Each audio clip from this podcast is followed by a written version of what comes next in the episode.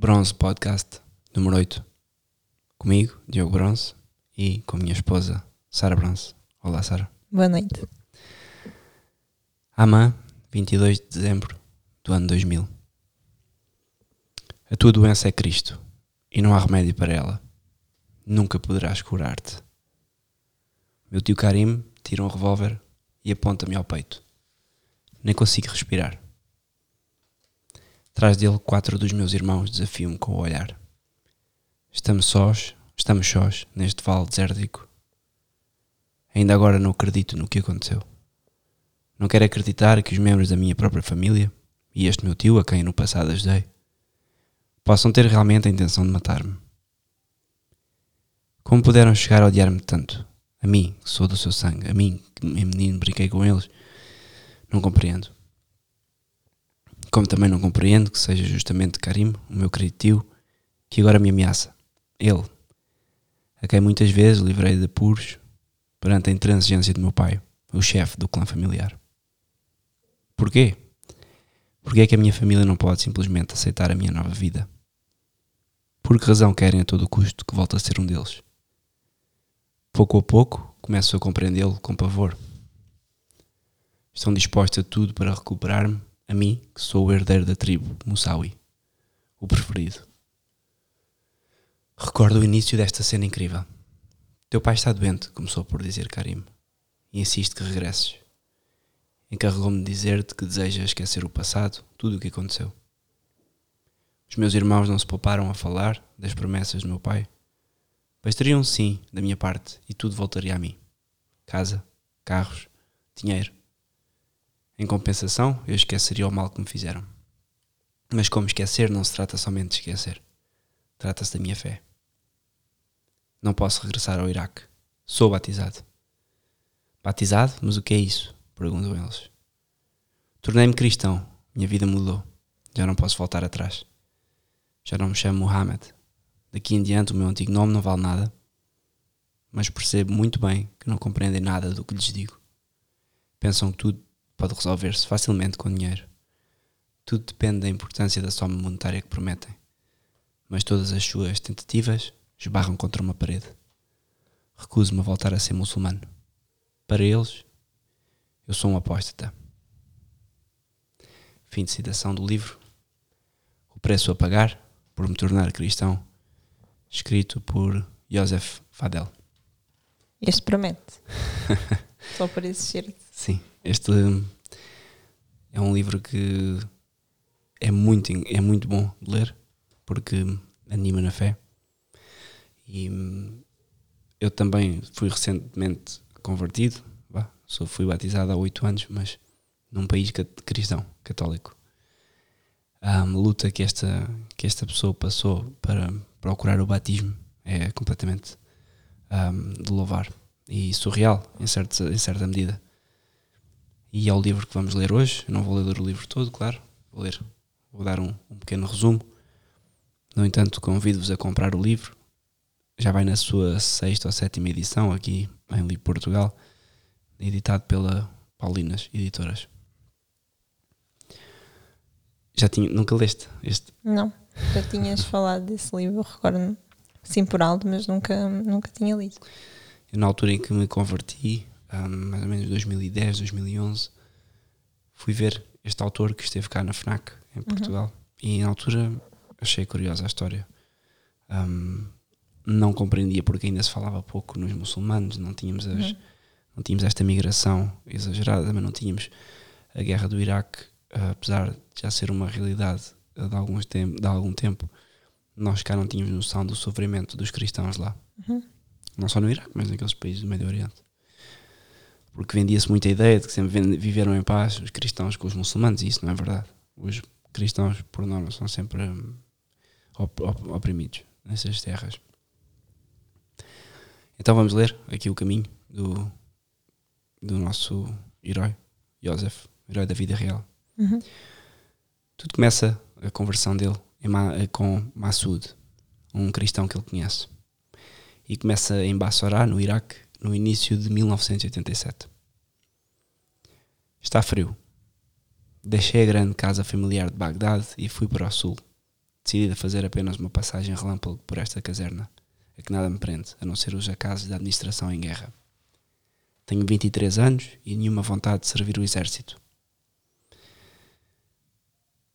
Por mais, neste caso, por um sol de miséria e ainda menos pelo regime de Saddam, em pleno conflito mortífero com a jovem República Islâmica do Irão. Antes de partir, meu pai, Fadel Hali, deu-me instruções tranquilizadoras. Inspeciona bem o lugar, vê se é uma zona exposta aos combates e faz-me um relatório para que eu possa fazer com que dispensem. Fiquei bastante sensibilizado com esta solicitude paterna porque tinha o visto completamente desfeito e aniquilado com a morte do meu irmão mais velho, Hazar, nos bombardeamentos iranianos. E contudo, meu pai tinha pagado para que ele fosse enviado para uma zona sem riscos. Depois daquela tragédia, ele moveu o céu e a terra para evitar que isto me acontecesse a mim, a menina dos seus olhos, o seu sucessor designado. Escolhi entre a sua numerosa, um, escolhido entre a sua numerosa descendência para estar à cabeça da tribo. Durante alguns anos, esta estratégia mostrou-se eficaz. Graças ao seu extenso poder, o meu pai começou por falsificar os meus documentos de identidade e mais tarde, para ganhar algum tempo, um, outra, tendo feito outra, outro tipo de, de ações, ele acabou por adiar a, uhum. a maneira como pronto, o tempo de serviço militar. Depois, chegado oficialmente aos 18 anos, nunca respondi a nenhuma convocação militar porque o meu pai garantiu o silêncio dos chefes da guarnição, tirando a sua fortuna o suficiente para lhes oferecer uma bela casa e para que tudo fosse perfeito.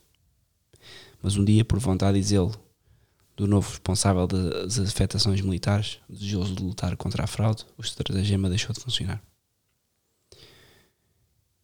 É aqui que ele então é escalado e tudo isto começa quando ele vai para a guerra contra o Irão.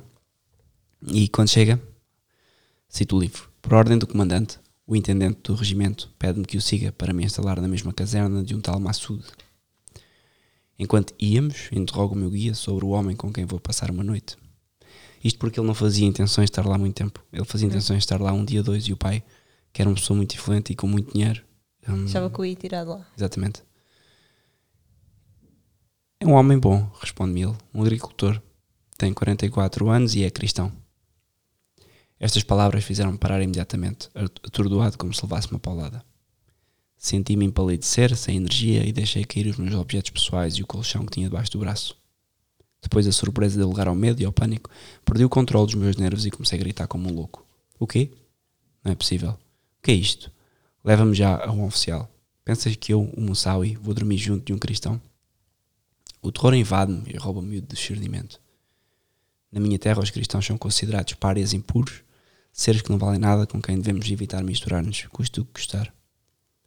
No Alcorão, que recito todos os dias, desde a minha mais terra infância, são hereges que adoram três deuses, Lembro-me ainda de um dos piores insultos que podem dirigir a alguém: cara de cristão. Tratar um inimigo deste modo é arriscar-se a morrer. Sei bem porque um dia o meu pai teve de intervir para resolver um conflito deste tipo. Perplexo com a reação, o soldado encontra um conselho e acalma-o e diz: O comandante é um homem jovem e por isso não tem muita experiência. Se o enfrentares hoje, ele pode não compreender a situação e reagir mal, portanto, passa a noite como está previsto e amanhã encontraremos uma solução. Quando de cabeça baixa e as pernas a tremer entro no cubículo, encontro-me cara a cara com um homem, na força da idade, de aspecto pacífico. De onde vens? pergunta-me amavelmente, querendo saber quem é o seu novo companheiro de caserna. Esta pergunta traz-me a um terreno conhecido em que posso apoiar-me. Então ganho alguma coragem, levanto os olhos e fixo-os orgulhosamente nos do meu interlocutor. Sou um Al-Said al-Musawi de Bagdad uma família que remonta diretamente ao profeta, afirmo-lhe num tom glacial, como para marcar a diferença social que nos separa irremediavelmente. É uma atitude um pouco arrogante porque oficialmente já não tenho o direito de inscrever nos meus documentos o título nobiliárquico de Said. Trata-se de uma proibição formulada por Saddam, que não é de família nobre. As minhas palavras, com a intenção de interromper a conversa, parecem produzir o seu efeito. Massoud não responde em silêncio puxa, lentamente da sua cama para mais longe e só depois de ter realizado a sua tarefa afirma que sofre de alergias e que portanto não podemos comer juntos. Não posso dizer que sou muito crente, mas sou um muçulmano observante. E todo mundo muçulmano tem o dever de converter os descrentes para ganhar a recompensa celeste. Aquelas mulheres com aspecto de sereia e a abundância de leite e mel. Todavia não é tanta recompensa que me interessa, mas sobretudo um acréscimo de boa reputação que isso poderia dar-me junto dos meus. Portanto, ele pensa que vai converter o Massoud Uhum. ao islamismo. Sim. E, e é engraçado porque eh, eu não vou ler o livro todo, eles falam de outras coisas que não fé. E ele começa a notar que o Massoud vai ser uma pessoa que é simpática, que fala com ele cordialmente e independentemente de terem fés diferentes, eles vão, os dois, falar sobre tudo menos a fé. Eles percebem, ok, não vamos falar sobre fé para já. Uhum. porque isto vai ser corrosivo, mas os dois hum, ganham admiração um pelo outro. O que me espanta em Massoud é, sobretudo, a sua capacidade de ouvir a minha história com uma atenção pouco habitual. Benevolente, dado que ainda nem tenho 25 anos, sendo por isso pouco vívido, vivido. Embora convencido da superioridade da minha tribo, não tenho a certeza tranquila deste homem, que, segundo me parece, a idade e a cultura lhe dão. Três dias mais tarde, Massoud ausenta-se durante todo o dia para tratar de uma missão e eu estou sozinho às voltas neste cubículo sem janela, como um leão enjaulado. Sinto-me desocupado e sem objetivo. Interrompo para explicar que ele foi designado também para uma área onde o combate não era grande coisa, portanto ele não tinha um, um papel de guerra muito ativo e então tinha tempo. Fazia, despachavam o trabalho diário em pouco tempo. Ao fim de algum tempo, começo a inspecionar com os olhos o canto do meu companheiro. Em cima de uma prateleira, detecto um livro: Os Milagres de Jesus. Na capa, a fotografia de um homem a sorrir, cercado por um halo luminoso. Não conheço este Jesus, mas encorajado pela sedução de uma leitura agradável, levo a obra para a minha cama e inseta a primeira página, esquecendo-me de todos os meus preconceitos e eh, faça tudo o que este Massoud representa. Nunca, nos meus livros anteriores, eu tinha ouvido falar de milagres e ainda menos de um chamado Jesus. Mesmo no Alcorão ou na vida de Maomé, não me lembro de qualquer alusão a este género de manifestações. Portanto, a minha curiosidade atinge o máximo e sem hesitações, varro os escrúpulos que poderiam nascer ao ler uma cena de casamento Caná da Galileia, onde o vinho jorra abundantemente. Quando à tarde Massoud regressa, hesito longamente em falar-lhe disto, não apenas para não ferir a sua susceptibilidade, mas sobretudo porque me sinto vagamente culpado. Eu que alguns dias antes desejara levantar uma parede intransponível entre nós dois. Quem é este Jesus? Acaba ele por perguntar. De quem fala o teu livro? E diz Massoud, é Isa ibn Maryam, o filho de Maria. Resposta totalmente inesperada e incompreensível para mim. Conheço Isa, presente no Alcorão, mas entre outros profetas que vieram antes de Maomé, mas nunca ouvi dizer que ele tinha outro nome, nem que este Jesus tinha feito milagres tão extraordinários. É normal, responde-lhe Massoud, encolhendo os ombros. Durante seis séculos chamou-se Jesus, depois, quando o Islão apareceu, tornou-se Isa. Embora um tanto embaraçado, aproveitou a ocasião para investigar um pouco mais a religião do meu companheiro, a fim de poder convencê-lo da superioridade do Islão. E diz-me Massoud, ah, aliás, ele diz ele, diz-me Massoud, os cristãos têm um livro como o Alcorão, que isto é uma, é uma pequena armadilha, porque hum, hum, se a resposta for negativa, a conversão dele será mais fácil, porque não teria nada para opor, para se opor ao Alcorão. Revela- A relação de Allah, inspirada a Maomé. É claro, retorquiu ele, causando em mim uma grande decepção. Nós, os cristãos, temos a Bíblia, composta por dois livros, o Antigo e o Novo Testamento. Parece que a minha tarefa será mais difícil do que tinha previsto. E, e aquilo, ele, ele ainda continuava a, a tentar converter o Massoud ao islamismo. Mas diz o Massoud a seguir: Por agora ainda não te dou a Bíblia. Isto é, não imediatamente. Começa por esquivar-se. Primeiro vou fazer-te uma pergunta, uma só, que vais responder francamente. Terrivelmente decepcionado com também a falta de cooperação da parte dele. Hum, continuo a ouvir e ele diz-me: Já leste o Alcorão? E eu, é claro, li, atiro-lhe eu. Pensas que sou um infiel ou um mau muçulmano? Mas leste mesmo, insistiu suavemente Massoud. Já te disse que o li até o leio, todos, os- todo, até o leio completamente, todo, a cada ano, ao longo do Ramadão, e o Ramadão dura 30 dias. E compreendeste o sentido de cada palavra, de cada versículo? A pergunta penetrou em mim como uma seta afiada e destabiliza-me. Vermelho de confusão, não encontro nada para replicar, atingindo no meu ponto mais sensível. Ou seja, ele começa a perceber que lia o Alcorão, mas lia o Alcorão de uma forma Repetitiva. superficial. só-. Exatamente. Como ele diz aqui, os imãs sempre me ensinaram que muito mais do que a compreensão do texto é a leitura do Alcorão de uma ponta à outra que será recompensada no dia do juízo. Não tanta compreensão. Por isso, a soltração de uma única letra permite que se avance na piedade, que se ganhem dez indulgências, embora não se capte o sentido da palavra inteira. Portanto, não há uma exegese, enquanto que o cristianismo há exegese, há teólogos que investigam e que pretendem perceber o que, que o, o que está por trás da, do verdadeiro sentido da- da- da letra, o Alcorão não, é, é mais repetitivo.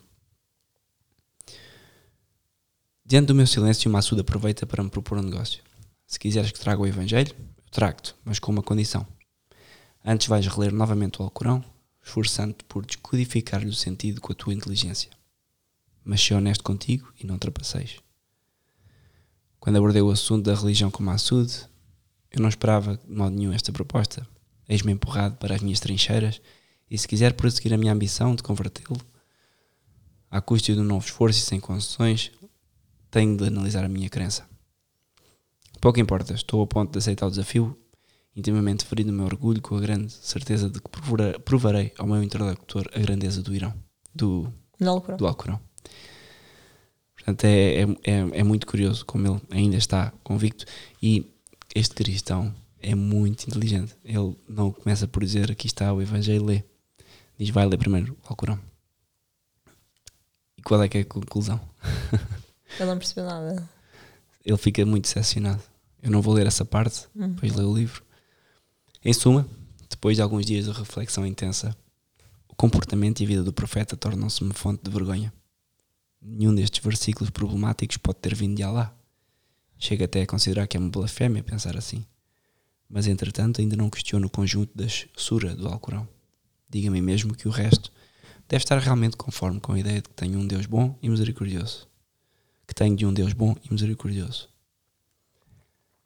Regressando a Bassorá, isto porque ele, entretanto, foi para casa de férias né, e leu o Alcorão todo. Regressando a Bassorá, retoma a vida militar e volta a mergulhar cada vez mais no exame crítico do Alcorão. Sem, contudo, falar das minhas dúvidas a Massoud, que, por outro lado, não me faz muitas perguntas. É melhor assim. No dia a dia, a nossa vida é espartana. Cozinhamos com foel óleo, comemos cada um consigo, às vezes juntos, mas sem falar da religião, como se houvesse um acordo tácito para ele é sem dúvida pudor e para mim é uma leve ansiedade. São os pequenos incidentes da vida cotidiana que embelezam as nossas conversas, nomeadamente as recriminações do nosso superior, que já quase não consigo suportar, tanto mais que ele é de origem mais modesta do que eu.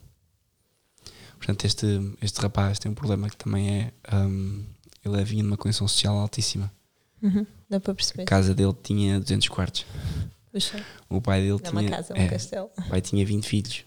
Ele é o. Não sei qual é o, número, mas ele Todas tem. mulheres diferentes, Não, todos da mesma mulher. da mesma. E hum, teve quatro mulheres, sendo que as outras primeiras três não tinham dado filhos ao pai, por isso é que o pai foi casando. Hum, ok. É assim. Hum, ainda sobre o efeito do entusiasmo, continuando. Queres fazer alguma pergunta? Não, estou a achar interessante. Ainda sobre o efeito do entusiasmo, saberei o prazer de poder anunciar-lhe que doravante partilhamos mais ou menos a mesma fé neste Jesus. Isto já avancei há algum tempo, já avancei aqui há algum tempo. E sobretudo como uma criança que em segredo prepara um presente, eu delicio-me antecipadamente com a alegria que vou causar-lhe com esta boa nova. É o que pelo menos eu imagino. Contudo, contando-lhe, não é o sorriso esperado que vejo aparecer no rosto de Massoud. Ao contrário, ele empalidece, o seu rosto permanece fechado e os dentes cerrados. Só a atividade intensa que lhe leio nos olhos nos informa sobre que espécie de sentimento o agita. Nos seus olhos, eu vejo um medo próximo do pânico que agita este homem robusto a partir do seu interior.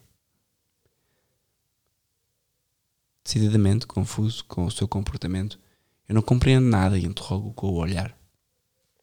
Porque esta mudança nele efetuou-se brutalmente quando acabei de lhe contar. Inicialmente ele escutava-me atentamente, dando-me até a impressão de que encorajava com a sua atenção benévola. No entanto, eu não disse nada de extraordinário, nem de especialmente audacioso, a não ser que a singularidade do meu sonho, e neste caso ele sonha com um homem, como Jesus, Uhum.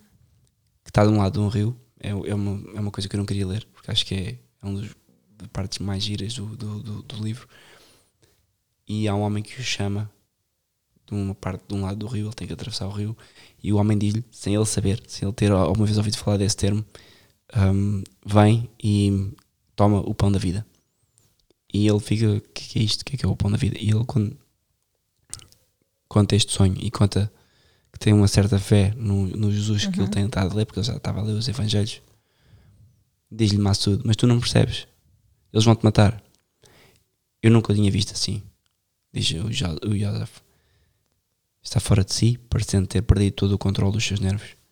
Mas não é possível. A minha família ama-me, ama-me, não pode querer fazer-me mal. Ouve, peste, diz Massudo, mudando bruscamente de tom. Pões a tua vida em risco e também a minha. Neste país não se pode mudar de religião sem mais nem menos, sob pena de morte. Nesse momento tenho um lampejo de lucidez. Finalmente percebi a razão de, no início do nosso encontro, Massudo parecer tão reticente em falarmos da sua fé da maneira como a vivia. Ele conhecia os riscos a que se sujeitava. Mas como eu ainda estou incendiado pelo fogo da minha recente leitura da história trágica de Jesus, respondo: Cristo também morreu e depois dele os seus discípulos conheceram grandes perigos por terem-nos seguido, por terem-nos seguido. Li no livro que vem depois dos Evangelhos, os Atos dos Apóstolos. Afinal, por que não hei de fazer como eles, se amo Jesus Cristo? Bom fiel. Hum? Eu não estava a ser um bom fiel, de facto, estava lá mesmo a letra. E é verdade. Ah, Isto não é um bom fiel, isto é um católico, começa, um cristão que começa a nascer neste homem. E, e de facto, ele queria mostrar a sua fidelidade, sim, não é? e de facto percebe-se que, que às vezes Queria levar de facto à letra, só que ele não estava a perceber era a realidade. é porque a vida dele vai se tornar mais complexa. Ele depois de anunciar este, esta conversão, ele continua a viver com os pais, vem, da- vem na- altura, nas alturas em que está de férias, vai para a casa dos pais. Os pais são muito formais e vivem a religião de uma forma muito vingada. E isso implica que todas as refeições rezam, de manhã rezam. Eles faziam as cinco orações que, que eles têm que fazer, ou três orações que eles têm que fazer. E no início de cada reunião de trabalho, e o pai dele tem muitas herdades e está sempre em reunião, e ele é assistente do pai. Eles rezam sempre, e então ele começa a, começa a escrever que se sentia cada vez mais hum, mal por, por ter que participar nesse tipo de orações, que ele já não acreditava. Ele, ele não tentava converter a família também. Não, não, ele neste momento está em silêncio porque ele percebe que hum, a família dele é uma das famílias mais influentes do, daquele ramo do Islão. E tanto que o nome dele descende diretamente de um discípulo do profeta. Aí, o que significa que eles não podem sequer, uma questão social, não, ele, ele nem podia levantar esse tema. Até porque tu, mudando de religião, e a Sharia, eh, que é a lei islâmica, estava em vigor no Iraque, e ainda está. Tu, se mudas de religião e te tornas cristão, eh, os outros cristãos matam, os outros muçulmanos matam-te. É dever deles. Portanto, ele é que não estava a perceber o que é que isso ia comportar. Uhum. No início do ano 1992, estou longe de imaginar o que me espera. Quando me dirijo à grande sala, precisamente antes de tomar o pequeno almoço, convocado pelo meu pai, diz-me ele: Meu filho, tenho uma grande notícia a dar-te. Encontrei uma noiva para ti. Atordoado, começa a gaguejar uma objeção, mal conseguindo articular três palavras, ao qual meu pai diz: Chiu. Seja como for, eu já paguei o dote e, sobretudo, dei a minha palavra à família, portanto, agora é a minha honra que está em jogo, nem penso em recusar. Assim, eis-me encurralado, sem nenhuma possibilidade de escapar. De um lado, se eu recuar, a minha atitude será considerada um insulto à família noiva e provocará seguramente um conflito grave entre os dois clãs. Do outro, não posso de modo nenhum confessar ao meu pai a verdadeira razão por não querer casar-me. Ao ver a minha cara de espanto, meu pai acrescenta com um sorriso malicioso para me convencer: Ouve, escolhi esta mulher porque é bom para a família mas se quiseres tomar outra, faz como desejares. Neste caso, esta será uma espécie de móvel no teu quarto. Mas depois porque eles são poligâmicos, não é? Sim. Tem mais do que uma. Sim, a mulher não. Que horror. Os próprios filhos mandam na mãe, para teres ideia. Credo. E para terminar a discussão, com um ar imperioso, acrescenta que já organizou tudo. Eu já estou oficialmente noivo há um mês. As duas famílias já se entenderam, sem nenhuma preocupação em nos informarem nem a mim, nem à noiva. Naquela ocasião, conta-me orgulhosamente o meu pai, eles ofereceram uma grande quantidade de joias e de produtos de beleza conforme a tradição, para que a noiva esteja bela no dia das bodas e que será daí a uma semana. Uau! Pálido de raiva, mas impotente, só me resta submeter-me a esta paródia de casamento. Durante os poucos dias que precedem o evento, assisto como espectador, sem alegria, aos preparativos da festa, que serei alvo de todos os olhares. Sinto uma tristeza capaz de rachar as pedras, emparedado na solidão, sem poder confidenciar com ninguém. E o cúmulo é que nem sequer posso ver se ao que se assemelha a minha futura esposa. Quando chega o dia, conduzem-me com, como um autómato, em primeiro lugar aos sunitas, que administram os tribunais civis. É então que vejo pela primeira vez a minha futura esposa, Hanuar. É uma bela mulher, sorridente, de 24 anos, com olhos e cabelos negros. Hanuar parece muito tímida, não ousando olhar diretamente para mim. Parece igualmente perturbada com as perguntas do juiz do tribunal corânico, que lhe pergunta muito grosseiramente se ela aceita o ato sexual para constituir o contrato de casamento. Ela cora e eu fico perturbado por causa dela. A sua resposta demora e o juiz vê-se obrigado a repetir a pergunta. A confusão aumenta até que sai da boca um sim cheio de vergonha. Depois apresentámos-nos diante do sheik, como exige a tradição xiita. A cerimónia religiosa, al-Zafé, realiza-se a norte de Bagdade, no grande mausoléu do imã Musa al-Qadim, o sétimo dos doze imãs venerados pelos xiitas e fundador no século VIII da minha grande linhagem familiar. Depois a noiva, enfeitada e vestida de branco, é conduzida, acompanhada entre os sons da festa por um longo cortejo de irmãs, tias e primas até ao domínio Moussaoui. Os homens, seus irmãos, ficam em casa para significar que o casamento da sua irmã é um dia de vergonha para eles, porque um homem vai usufruir sexualmente da sua irmã. Uau. Uma sociedade muito diferente. Eu acho piada é que hoje em dia acha-se que isto é tudo normal e podem vir à vontade porque somos todos iguais. Não, totalmente Não há oposto, noção, sim, não há noção. No decurso da grande recessão mundana, eu estou a ler esta parte porque eu acho que é importante, a vida deles, Para, se- para se perceber, não é? sim, no que é que ele está envolvido Sim. e o quão isto não é só eu vou-me converter e pronto, tem todo, ele está num ambiente hostil ao cristianismo, está num ambiente em que as tradições familiares são pesadíssimas e fortíssimas e ele é dependente do pai. Ou seja, ele nunca precisou de trabalhar, nunca precisou de estudar e, então é, é isto, demora tempo a que ele se liberte de tudo isto. No decurso da grande recessão mundana, que, que então começa, todos vêm felicitar o pai do noivo, grande senhor e único verdadeiro rei da festa. Entre as conversas, venho a saber que as nossas duas famílias já têm uma ligação. Um dos meus tios maternos, já falecido, casou-se com uma das irmãs de Anwar, que era muito mais velha do que ela. Durante o funeral do seu irmão, minha mãe reparou nesta jovem, gostou dela, considerando-a imediatamente a noiva que me convinha. Ambos os meus pais desesperavam por me casar, tanto mais que todos os meus irmãos mais novos já estavam casados, e isto havia-se lhes tornado uma tarefa urgente. Então a minha mãe fez o primeiro pedido à mãe de Anwar. Ela era viúva desde o falecimento do seu marido, que morreu de indigestão por causa de uma refeição abundante numa noite de Ramadão. Uau. O Ramadão é o quê? É, o- é a nossa quaresma para eles, só que eles comem o que querem de noite. Ahm, E ele, Gula, faleceu. sim, exatamente. Então imagina, não comes durante o dia, chegas à noite, se comes imenso, pof. Não, acredito, não, não devido que a pessoa se possa sentir mal. Será pouco dizer que o pedido foi aceito? Desde os 5 anos, Anwar tinha sido destinado a um Said, um nobre muçulmano. Promessa feita por sua mãe, depois de a filha ter sido salva miraculo- miraculosamente de um incêndio doméstico. Pronto, portanto, temos aqui o contexto. Ele casa, hum, não há mais, não há muito a dizer. Ele, durante uns tempos, vai vivendo hum, a sua fé em segredo.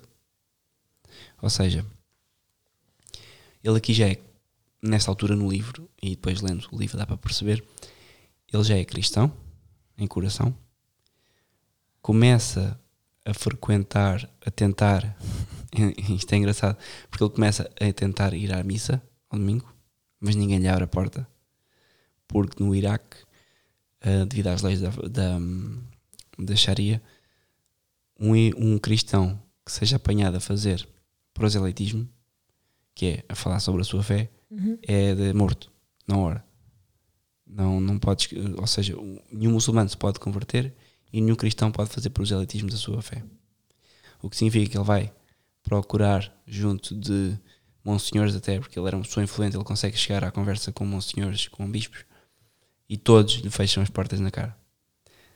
Eles Ahm, estão com medo, não é? É normal. Sim, ninguém o quer batizar, ele pede o batismo inúmeras vezes, ninguém o quer batizar, ahm, não o deixam entrar nas igrejas, porque as pessoas têm medo. Porque não sabem se não será um espião do Saddam, não sabem se não será. Bombista, não é? Quem, exatamente, quem é, quem é este que agora quer vir à missa? E, e depois dizem muitas vezes: tu nasceste muçulmano, vais morrer muçulmano. E isto também deixa-nos a pensar o que é que nós andamos a fazer na nossa fé. Porque um católico não pode dizer isso. Claro. Um cristão não pode dizer isso. Mas o medo deles e, e o, o estado em que vivem, que é um estado de sítio Sim, constante, só mesmo quem lá está é que, é certo? que sabe, não é? Aqui, se nós compararmos a nossa vida com a deles, é, é surreal. Não há hipótese. Portanto, avançando aqui um pouco no livro, E como é que ele tentava viver também a vida dele em, em segredo? Além de tentar ir à missa ao domingo, ele rezava? sim, ele rezava tudo em segredo, ele tinha a Bíblia escondida na- nos livros, a mulher não sabia.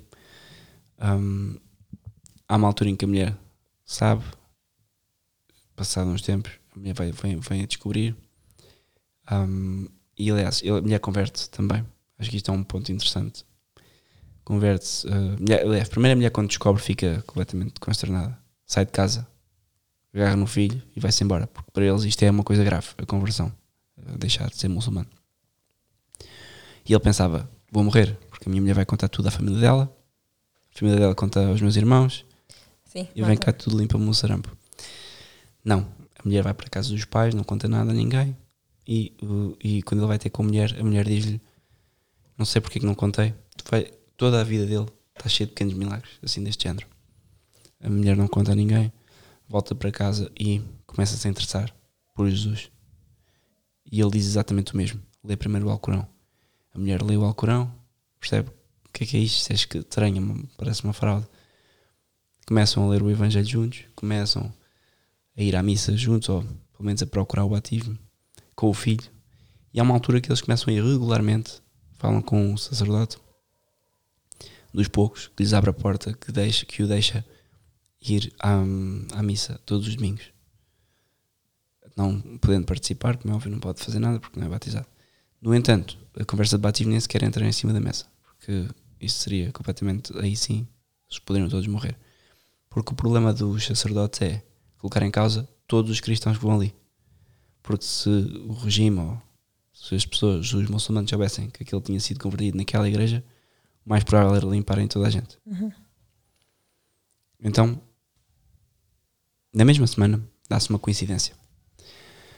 As coisas desbloquearam-se da parte do patriarcado, porque ele já andava a insistir com o patriarcado para, para que alguém o recebesse, para pedir o batismo. À força de existir e de montar o cerco a este edifício moderno e muito vulgar, sem qualquer sinal exterior, desta vez o porteiro reconhece-me e desaparece durante alguns minutos, fechando a porta. Depois abre-a, de par em par, e afasta-se para me deixar passar. Sussurra-me que vou ser recebido, não pelo patriarca, mas pelo seu auxiliar, Monsenhor Ignacio Chorra. Muito impressionado, sou introduzido num grande salão onde se encontra já o eclesiástico de batina, tranquilamente sentado num cadeirão dourado e esculpido. Sem conhecer o motivo da minha visita inesperada, ele avalia-me com o olhar e pergunta-me o nome, pensando, indubitavelmente, que está diante de um cristão cuja importância lhe seria indicada pelo seu patrónimo. A pergunta apanha-me desprevenido e paralisa-me. E eu que tinha preparado uma pequena exposição da minha história, isto é, da conversão, de, de rezar em segredo, sou obrigado a ir corajosamente direto ao assunto, começando pelo fim, sem, ser, sem ter tido tempo para preparar o meu interlocutor, o interlocutor, por isso fico mudo ao longo dos segundos que me parecem intermináveis. Depois, percebendo o ridículo da minha situação, inspiro profundamente e lanço-me água e digo: Chamo-me Mohammed, sou muçulmano e creio em Cristo. Quero ser batizado. Enquanto pronuncio estas palavras, tenho a curiosa sensação de me lançar no vazio.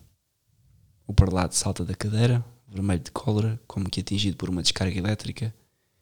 Inesperadamente, num aparente ataque de nervos, precipita-me Precipita-se sobre mim, aos gritos, e diz: Fora, fora. E sem nenhuma delicadeza empurra-me para a saída. Quando ouço atrás de mim o estrondo seco da porta de entrada, sem que tenha pronunciado palavra alguma, as minhas pernas não se aguentam e eu caio a chorar na rua, chocado e acabrunhado com esta violência, totalmente imprevisível. Portanto, ele tenta. É, ninguém o queria batizar, ninguém queria falar com ele. Não é uma questão de.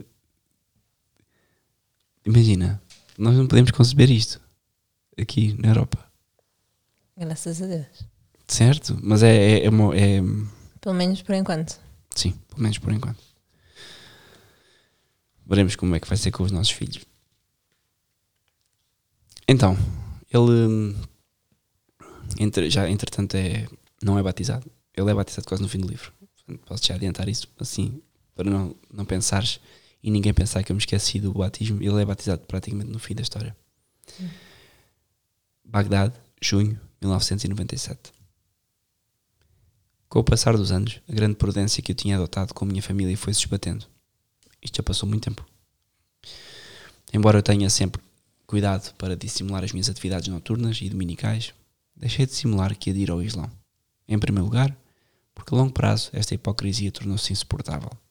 E também por causa do ritmo muito constante dos encontros com Abuna Gabriel, nestes últimos tempos. Este Abuna Gabriel é um padre que combinou encontrar-se com ele frequentemente com ele e com a esposa para formação e catequese. Foi-me praticamente impossível, por exemplo, às quintas-feiras continuar a acompanhar toda a tribo até Karbala, situada a uma centena de quilómetros a sudoeste de Bagdade, um santuário de peregrinação xiita que se levanta no local onde o imã Hussein Ben Ali, neto de Maomé, foi assassinado. Inicialmente eu pre- pretextava um encontro urgente, dor de cabeça, indisposição da minha mulher, depois já não alegava nada, porque rapidamente estas desculpas faliciosas já não convenciam ninguém. Por isso, sempre me perguntam, respondo que não desejo lá ir, que isso já não me interessa. Com um pormenor importante, continuo a ser o herdeiro titular e a minha ausência nota-se mais do que nunca. Sobretudo, mais que antes, que era a mim que frequentemente cabia a honra de conduzir o autocarro da família. Portanto, a família levava a religião a sério, Sim, já, já percebi, sim. Eles iam lá todas as quintas-feiras, todas as quintas-feiras. centenas de quilómetros. Sim, sim, mas até- eles são milionários. Ok. Mas é verdade, era o que faziam. Numa noite de verão, depois de termos estado com a Abuna Gabriel ao entrar em casa com Anwar, verificámos uma efervescência inabitual em casa, sobretudo nesta hora tardia, onde reinava uma espécie de leve pânico. Ao ouvir-nos chegar, a nossa empregada precipita-se ao nosso encontro, totalmente apavorada. Às nossas perguntas ansiosas, responde a chorar que na nossa ausência com os meus irmãos, na nossa ausência, os meus irmãos vieram vasculhar a casa. Começo a compreender e inquieto-me pelos nossos filhos. Nosso filho Azar e Miami, a, fi- a, miúda- a menina de apenas um mês. Chamei-lhe assim por desafio, porque a minha família, que me tinha imposto um nome árabe tradicional, não era do meu gosto, Maimuna. A pequenina ainda está a dormir, mas Azar acordou com o ruído, conta-me a criada. Quando ele viu que eram os seus tios, começou a sorrir-lhes. E depois o que aconteceu? Perguntei-lhe, pressentindo que indubitavelmente havia ainda outra coisa para justificar as suas lágrimas. Depois eles encontraram um livro, a que chamaram o livro ímpio. Apanharam a minha Bíblia. Embora eu a escondesse cuidadosamente atrás de outros livros mais apresentáveis. Há mais alguma coisa que me queres dizer? Ah. Fala então. Aproximaram-se de Azar e perguntaram, rindo-se com ele, o que fazia todos os domingos com os pais. E então? As palavras quebravam-se contra mim. É terrível, responde, responde ela num longo soluço. Ele respondeu fazendo no seu peito o sinal dos cristãos, o sinal da cruz. Olho para a minha mulher sem dizer nada, sou incapaz de reagir a esta notícia, carregada de ameaças para o futuro. Anuar conserva o seu sangue frio e manda sair a empregada para que possamos combinar nossa conduta futura. Acendo nervosamente um cigarro, deixando-me cair nas almofadas do salão. Na minha cabeça misturam-se todas as perguntas e não consigo fixar-me em nenhuma. O que fazer? Fugir? Mas sem saber para onde ir é condenar-nos a errar indefinidamente. Provocar uma explicação imediata com o meu pai seria reconhecer que estou errado. Aliás, eu devia esperar que um dia esta mentira de muitos anos iria explodir. Eu, eu, devia, eu devia esperar que um dia esta mentira de muitos anos iria explodir à luz do dia. E até ficaria aliviado se não tivesse de estar inquieto pela minha mulher e pelo meu filho. No dia seguinte, manhã, ao nascer do dia, fui despertado com pancadas repetidas na porta de entrada. Visto-me à pressa, ainda entorpecido pela minha curta noite, quase nem tenho força para me interrogar sobre a razão deste alerta tão matinal. Só quando subo à Alameda, que conduz à imponente casa paterna, isto já porque os irmãos o raptam, abrem a porta e, e agarram nele, Uhum. é que me ocorre esta ideia. E se o meu pai provocasse de propósito? E se o meu pai provocasse de propósito a explicação tantas vezes recusada? Mas então porquê tão cedo? Porque o foram buscar a casa. Não tenho tempo de aprofundar a minha refle- reflexão. Rodo o puxador da porta de entrada. Ninguém. O irmão que me acompanha quebra o silêncio da nossa curta caminhada. O meu pai espera-me na grande sala de recepção. Trata-se de um cerimonial. Por que é que é necessário que a conversa aconteça nesse lugar tão oficial? A resposta não tarda. Mal tenho tempo de passar a soleira da porta. Numa fração de segundo, uma multidão de braços cai em cima de mim, com uma violenta saraivada. Instintivamente, ergo as mãos para me proteger, já não vejo mais nada nem distingo os rostos. Sinto a chuva de pancada e a minha incapacidade de responder. Muito rapidamente prendem-me as mãos nas costas com algemas. Os meus pés são presos com correntes. Uma voz forte ordena-me: de joelhos. Fico petrificado, com o medo na barriga e os joelhos a tremer. Nem sequer tenho a força de erguer a cabeça para ver quem são os meus agressores. Para grandíssima surpresa minha, estão ali os meus irmãos, os meus tios, os meus primos, entre os quais a Sam, que é membro dos serviços secretos. Nunca tinha visto coisa igual. Apontam-me pistolas e metralhadoras. É uma verdadeira visão de pesadelo que tenho diante dos meus olhos quase irreal. Meu cérebro roda a toda velocidade, entra em pânico, recusando-se a compreender e de repente percebo-me do meu pai que ficou um pouco atrás. Fixo nele um olhar, suplicante. Pai, o que está a acontecer-me? Porquê? Mas as palavras permanecem bloqueadas na minha garganta. Em resposta, tenho somente dois olhos negros que ele dardeja contra mim como raios fulminantes. O que se passa contigo? Diz-me ele. Tornaste cristão? Estás completamente doente? Percebes a vergonha que vai cair sobre mim, teu pai? Quando algum jovem se torna simplesmente sunita, os seus pais deixam de ter o direito de ir às nossas casas e às nossas mesquitas xiitas. E agora pensa, um filho cristão? Só me resta pôr um véu para sair à rua como a tua mãe. A sua acusação atinge-me no coração profundamente. Quero gritar-lhe de raiva, dizer-lhe que estou-me nas tintas para a sua reputação, para, que o, para o que a boa sociedade xiita vai pensar. Se isto é o mais importante para ele, então já não temos mais nada a dizer um ao outro. Mas calma, porque estou numa posição de fraqueza humilhante. Também sinto muito bem que nada disto é racional, que tudo pode explodir num segundo. Nesta atmosfera sobrecarregada. Até a minha mãe, a minha própria mãe, que acaba de aparecer na sala, vomita palavras de violência inaudita. Matai-o e atirai-o ao Basel. Parece. Que posso responder a tudo isto? Se for lançado a este canal subterrâneo que serve de esgoto à porcaria da cidade, o meu corpo desaparecerá completamente, como tudo o que cai no Basel. Deste modo, a minha mãe demonstra muito claramente que quer apagar todos os vestígios da minha existência, que quer suprimir-me da sua memória. Estou absolutamente desamparado, só posso resignar-me a morrer. Baixo novamente a cabeça, pronto a ouvir a sentença que me será fatal. Isto é família. Sim. Imagina se fosse a sociedade, se fosse na rua. Isto é completamente surreal. É uma, é um, as pessoas não têm noção da barbaridade que é este povo. São bárbaros do deserto.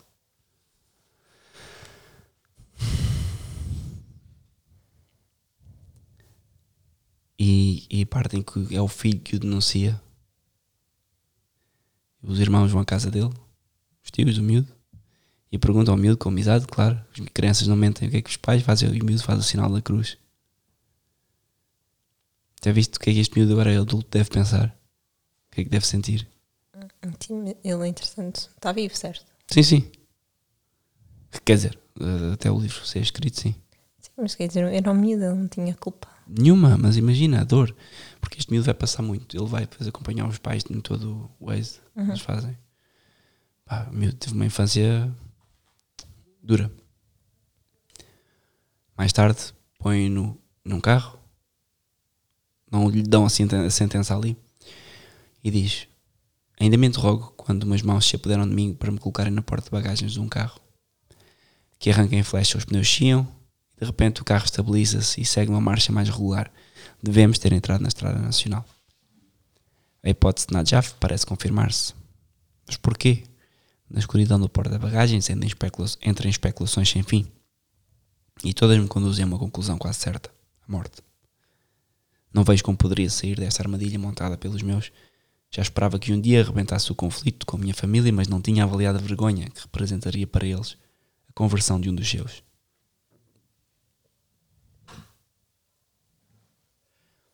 É a única explicação plausível para o ódio que se abateu sobre mim nessa manhã. O medo do escândalo público. Se a minha mudança de religião vier a ser conhecida, a minha família pode perder tudo: a honra, a consideração e a sua posição na sociedade xiita. Também não posso esquecer-me de que a eliminação dos apóstatas é uma regra praticada desde o aparecimento do Islão, retomada nos Hadith, por vezes em prejuízo, como é o meu caso, do amor que une os membros de uma mesma família. Em suma, acabo por concluir, talvez com fatalismo, que esta mesma pressão social e religiosa permitiu-me viver mais em algumas horas. Eliminar-me perto de casa comportaria um risco, certo, de que alguém visse, e portanto suscitar perguntas. Magra consolação para quem mais hora menos hora iria morrer. A única coisa que me importa agora é ter de morrer sem ser batizado. E uma questão, ou antes, uma incoerência no plano divino que não consigo compreender. Ter vivido tudo isto para nada. Pois porque ele até à, até à data não estava batizado, pois é. Imagina o que é que ele não deve estar a pensar. Pânico, claro. De repente, ouço, há uma coisa que queres perguntar? Não. De repente, ouço os passos a aproximarem-se. Saio imediatamente do meu torpor, com os nervos tensos, sem nenhuma delicadeza dos meus braços ou dos meus irmãos. E os meus irmãos fazem-me sair do porta-bagagens.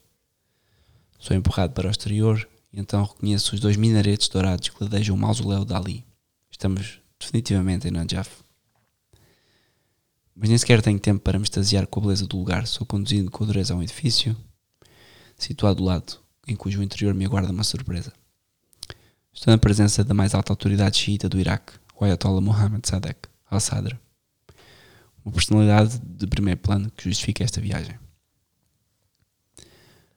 Este este Mohammed Sadek al-Sadr é pai de Moqtada al-Sadr, chefe das milícias al-Mahdi, que foi morto por Saddam Hussein juntamente com dois dos seus filhos em fevereiro de 99. Portanto, eles matam-se uns aos outros. Isto é. É lei, do, é lei mesmo da selva. É um homem muito reto e também muito direto. Encontrei-o há muito tempo, quando ele pregava vigorosamente numa sexta-feira à noite na mesquita com a espada na mão, para juntar o gesto à palavra audaciosa. Hoje temo sobretudo que ele enterre imediatamente a sua espada nos meus rins, porque se o meu pai recorreu a este homem muito influente, que é uma referência em situações delicadas, não foi certamente para receber dois ou três conselhos sem importância. Portanto, o meu caso é grave, terrivelmente preocupante, ou até o mais difícil, dado que necessita da intervenção do maior ayatollah deste país. Estou com medo, a tremer, preparando-me para comparecer diante de um tribunal de exceção antes de ser executado. Entretanto, eles fazem várias perguntas aqui para tentar chegar a um verdito. E, e o Ayatollah pergunta-lhe o sinal da cruz que fez o teu filho. Porque ele, entretanto, diz que vocês que prova é que têm que eu sou cristão. Hum. Olho para os meus irmãos que me rodeiam, os seus rostos estão duros, fechados, tenho a impressão de que se vingam do acidente que tenho tido sobre eles durante todos estes anos. Se o ódio contra mim não me espanta, o meu desaparecimento relançaria as especulações sobre a sucessão do chefe dos Moussawi. Pois. Aliás, ele protegê-los-ia de uma eventual vingança da minha parte. Isto porque eles têm vingança de uma coisa muito presente. Se depois disso acontecer, ele saísse dali vivo, poderia vingar-se. Especialmente sendo do, vá, o herdeiro da fortuna. Embora acorrentado, despreza a sua superioridade momentânea e circunstancial, a superioridade dos fracos. E digo, não é um argumento válido. Retruco, subitamente, inspirado. Desde há muito tempo que os meus irmãos têm inveja de mim, puderam inventar a história para se apoderarem do dinheiro da minha herança. Sinto que semeei a dúvida no, seu, no meu interlocutor. Doravante, o Ayatollah já não está tão seguro de conhecer a verdade. Então pega no meu pai pelo braço, afasta-o do grupo para uma nova deliberação. Novos suores frios, na sala a tensão é, é perceptível. Durante 20 minutos não só ouvi uma única palavra até chegar ao verdito. Então Mohammed al-Sadr pronunciou: Se se confirmar que ele é cristão, será preciso matá-lo e Allah recompensará quem executar esta fata. Portanto, o que acontece é eles não, vão, não conseguem provar que ele é cristão, de facto, porque o, o pai também foram os irmãos que chegaram a essa conclusão e o pai quer perceber se é mesmo verdade. E então, bagageira, novamente. E quando os horas mais tarde a bagageira se abre, estou praticamente só com o meu primo dos serviços secretos num imenso parque de estacionamento. Diante de mim tenho um grande edifício branco de três andares, cuja largura vai crescendo. Reconheço perfeitamente a prisão mais terrífica de Bagdade, tristemente célebre, onde Saddam Hussein encerra todos os seus opositores, políticos, curdos, xiitas, os prisioneiros de guerra e também os grandes criminosos, antes de serem julgados e enviados para outra grande cadeia, Abu Ghraib. Antes do embargo internacional, era a prisão dos estrangeiros e hoje é a sede do Tribunal dos Serviços Secretos. Compreendo melhor por que razão o meu primo Hassan, membro da Polícia Secreta, é o único que está comigo. O que acontece então é que ele é preso pelo primo, ah, fica numa prisão ah, de alta segurança, onde é encapuçado, ele nem sequer sabe onde está dentro da prisão, sabe que desceu série de pisos, está no subsolo e, e ele vai lá passar bastante tempo. Não passa uma semana nem duas, passa meses. Puxa, e a mulher dele e os filhos? Não sabe, ele nunca vai saber nada sobre, sobre eles durante esse tempo. O que acontece é que ele hum, é constantemente espancado e tentam-lhe arrancar uma confissão de, de, de que é cristão. Ou então mostram-lhe pessoas e tentam incriminar. Bom, é basicamente tortura. Tortura e ele entra na cadeia com 120 quilos. Ele é uma pessoa alta e forte. E sai da cadeia com 50 e tal passado nove meses, se não me engano. Passado algum tempo, hum, número 318, que era o número dele, grita alguém. A voz grita do exterior esta ordem imperiosa que me refere imediatamente do resto do meu orgulho. Suspirado, suspirando, sou reduzido à minha humilde condição e dirijo-me para a porta sobre os olhares apiedados dos meus companheiros de prisão. Mas não fico de modo nenhum tranquilo com esta comiseração, encaixado entre dois guardas de galés, descemos ao subsolo por uma escada. A cada contacto entre nós, os carcereiros aproveitam para me dar algumas cotoveladas dos lados e no ventre. Encaixo-os aba- abafando alguns gritos de dor. Lá embaixo os meus temores crescem ainda mais quando me vendam os olhos. Cá está, penso eu, chegou a minha hora. Portanto vou acabar a minha vida nos subterrâneos desta prisão infame. Ele nunca sabe se não vai ser morto, a qualquer momento. Pois ele está sempre na incógnita, não é? Ele não sabe o que está a passar porque não foi. Hum, não houve um processo judicial, não houve nada. Ele simplesmente é preso e fica na prisão. Mas os homens que me rodeiam parecem ter outras intenções. Ouço que alguém remexe no armário, depois aproximam-se das minhas mãos com uma cassete, uns dossiês para que possa tocar e dizem: Eis a prova da tua culpa. Explica uma voz seca diante de mim. Mas se nos confessares tudo o que sabes, talvez possamos ser clementes. Nunca dizem o que é que ele fez. Que fiz eu? Pergunto-lhe num, num fio de voz. Sabemos que frequentaste algumas igrejas e alguns cristãos. Que igrejas? Quem são os cristãos? Onde moram? Quem foi o primeiro cristão que ousou dirigir-te a palavra? É isto que queremos saber. Se Pois. nulo disseres, serás considerado apenas uma testemunha e deixarás, e deixarás de ser culpado. Que é para os matar. Fala, claro. Ao qual ele diz: Não conheço nenhum cristão nem nenhuma igreja. A resposta não deve ter agradado aos dois homens colocados atrás de mim. Chovem espancadas, murros, bufetadas, pontapés. Desmorono debaixo da violência que se abate sobre todas as partes do meu corpo com as mãos ainda amarradas. Não tenho maneira de me proteger. Enrodilho-me no, chão, respirando entrecortadamente. Toda a minha carne perde clemência, mas não descerro os dentes. O suplício dura uma boa dezena de minutos, depois os meus torcionários param, parguejando e bufando. Agarro-me a este pequeno intervalo e espio as suas reações. Em poucos minutos tornei-me receoso, como um cão batido que vigia a chibata do seu dono e implora com os olhos a sua compaixão. Dá-nos nomes, dizem eles. Quem são esses cristãos com quem te encontraste? Não conheço cristãos. Um dos carrascos sai da cela, passam-se cinco minutos, tento retomar a respiração e auscultar mentalmente as minhas feridas. Na brutalidade desta avalanche de pancada, minha venda deslocou-se e com um olho posso ver o que se passa à minha volta. Com terror, vejo reaparecer o segundo guarda com um longo pedaço de cabo elétrico, com uma espessura de pelo menos 2 a 3 centímetros. O homem ri-se quando olha para mim, com um aspecto horrível, parece louco, com uma loucura assassina, bestial, como que embriagado pela crueldade do seu ato. Isto hum, remete-nos logo para, para, para, para a crucifixão de Jesus e para o momento em Sim, uma que- a flagelação. flagelação de Jesus, sim. Onde as pessoas também, onde os carrascos abusaram demonicamente. Hum, Parece que as pessoas transfiguram com o mal. No mau sentido. Todos os meus músculos se retesam à espera do primeiro choque. A dor é atroz, desumana. Arranca-me um grito que vem do fundo das minhas entranhas, cujo eco se repercute até ao infinito. Mas sei que neste lugar lúgubre não posso esperar nenhuma ajuda. Por isso calmo. Mas o meu silêncio aumenta a cólera do meu carrasco. O meu mutismo atua nele como um farrapo vermelho. E enfurece-se contra mim, redobrando vigor. O mesmo interrogatório musculado acontece todos os dias, ou quase, durante cerca de três meses.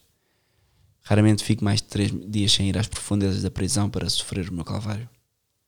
Enquanto vou descendo, a pé, os vários andares, suplico ao Espírito Santo que me dê a sua força, sabendo muito bem que eu deveria voltar a subir estes mesmos graus de gatas. Curiosa- Curiosamente, ao fim de quatro ou cinco chicotadas, a dor atenua-se até desaparecer totalmente, como se o meu cérebro, saturado de sofrimento, se recusasse a reconhecer a minha dor.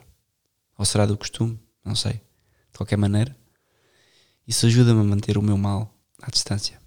Um dia consigo mesmo ter coragem para interrogar o meu carrasco que bufa de tanto me bater. Por que me bates assim? Sabes quem sou? A resposta é: eu só faço o meu trabalho. Sem nenhum remorso. Replica-me ele. Portanto, isto é o ambiente em que ele passa durante cerca de três meses a ser tor- torturado, praticamente. Não há mais nenhum nome. Acontece que ele passa mais alguns meses na prisão. As torturas param ele não sabe porquê. Ele pensa que desistiram simplesmente dele e que vão deixá-lo morrer na prisão porque eles vivem numa célula pequena, vivem 16 pessoas. Têm de se revezar para dormir.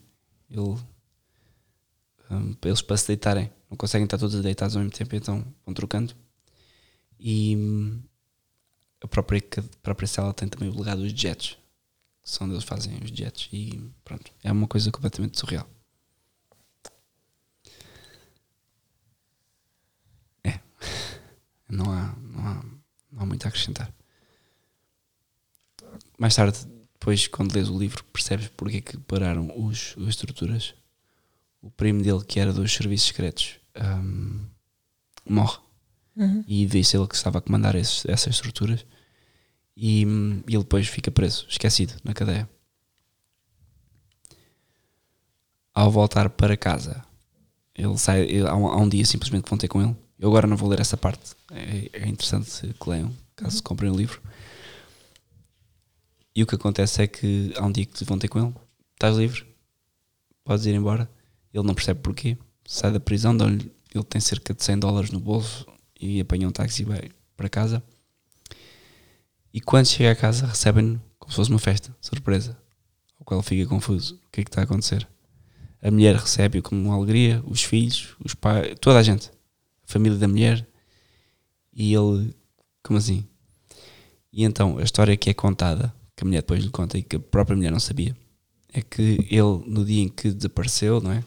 Foi para a prisão, que houve um, uma espécie de um erro jurídico em que ele foi preso pelo regime de Saddam, confundiram com outra pessoa e então ele tinha ficado preso e o pai não tinha podido fazer nada porque tinha sido o regime de Saddam e o pai eram, eram inimigos. Ah, Não eram inimigos, mas não se estavam bem. O pai não era influente. O que é mentira, porque ele foi preso precisamente e então era como se tivesse sido uma lição. Ele foi, ficou preso, sofreu e agora a família estava a acolhê-lo e fazem uma festa da romba, do estilo três dias de festa, matam vitelos, matam um, absurdo de pessoas lá. E, e ele alinha na festa, porque eu acho que ele devia estar completamente exausto que, e, e que ó. Uhum. Mas depois percebe isto, isto é uma sociedade de loucos. Fazem-me isto. Sem dúvida. A própria mulher não sabia, pensava mesmo que eles, sim- aquilo tinha mesmo acontecido. Tinha sido um erro mesmo. Sim, porque foi o que lhe contaram. Entretanto, os filhos, a mulher Ele nem devia ter forças para, para explicar. Ele estava, ele pensava, que- ele nem sabia o que é que tinham feito à mulher e aos filhos. Portanto, ver os filhos e a mulher bem já foi um bom sinal. Sim, graças a Deus. sim. Então ele percebe: eu tenho que fugir. Acabou. Não posso estar aqui. Isto não vai acabar bem, porque ele continua a ser cristão Uhum. e não quer pôr ninguém em perigo. E então os pais dele arranjam uma forma de tirar a capacidade financeira. Tiram-lhe tudo, todas as fontes de rendimento que ele tinha na família ah, de exploração são passadas a ser geridas por outras pessoas. E na casa onde ele mora, o pai ah, põe lá um- uma irmã a viver com ele, com o marido, que estão sempre a espiar. Pronto.